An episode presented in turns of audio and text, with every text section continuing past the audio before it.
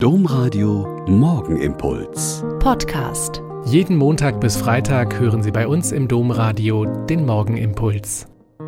Wieder mit Schwester Katharina, Franziskanerin in Olpe. Seien Sie herzlich gegrüßt zum Morgenimpuls zum Beginn dieses Tages. Hier im Sauerland und gerade auch am Biggesee ist jetzt im Herbst unglaublich viel Nebel. Und da das gestern mal wieder so war, fiel mir eine Begebenheit ein, die ich voriges Jahr um diese Zeit hatte.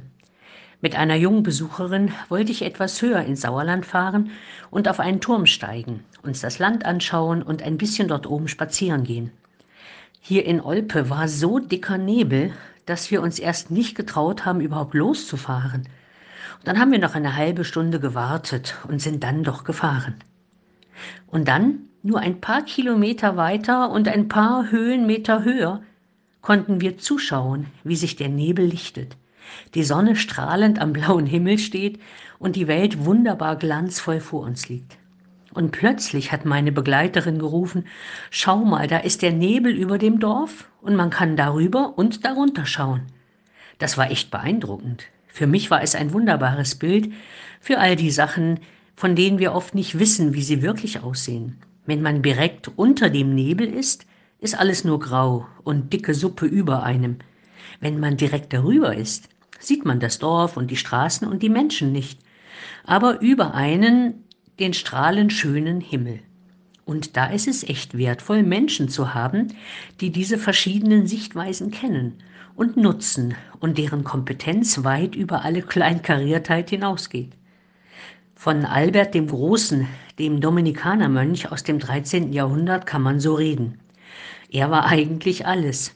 Gelehrter der Theologie, aber auch vieler Naturwissenschaften, Dominikaner und Bischof, Leiter der Klosterschule in Köln und vieles mehr.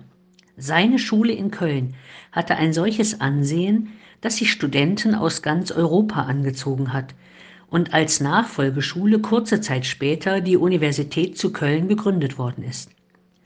Albert spielte in seiner Kölner Zeit auch eine herausragende Rolle in den Auseinandersetzungen zwischen Stadt und Erzbischof. In einem Schiedsprozess am 17. April 1252 und dann nochmal am 28. Juni 1258 gutachtete er zugunsten der Bürgerschaft der Stadt Köln, deren Rechte der damalige Erzbischof Konrad von Hochstaden auf sein Anraten hin damit auch anerkannt hat.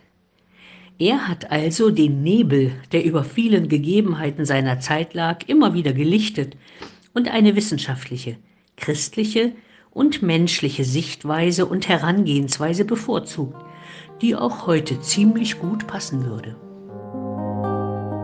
Der Morgenimpuls mit Schwester Katharina, Franziskanerin aus Olpe, jeden Montag bis Freitag um kurz nach sechs im Domradio. Weitere Infos auch zu anderen Podcasts auf domradio.de.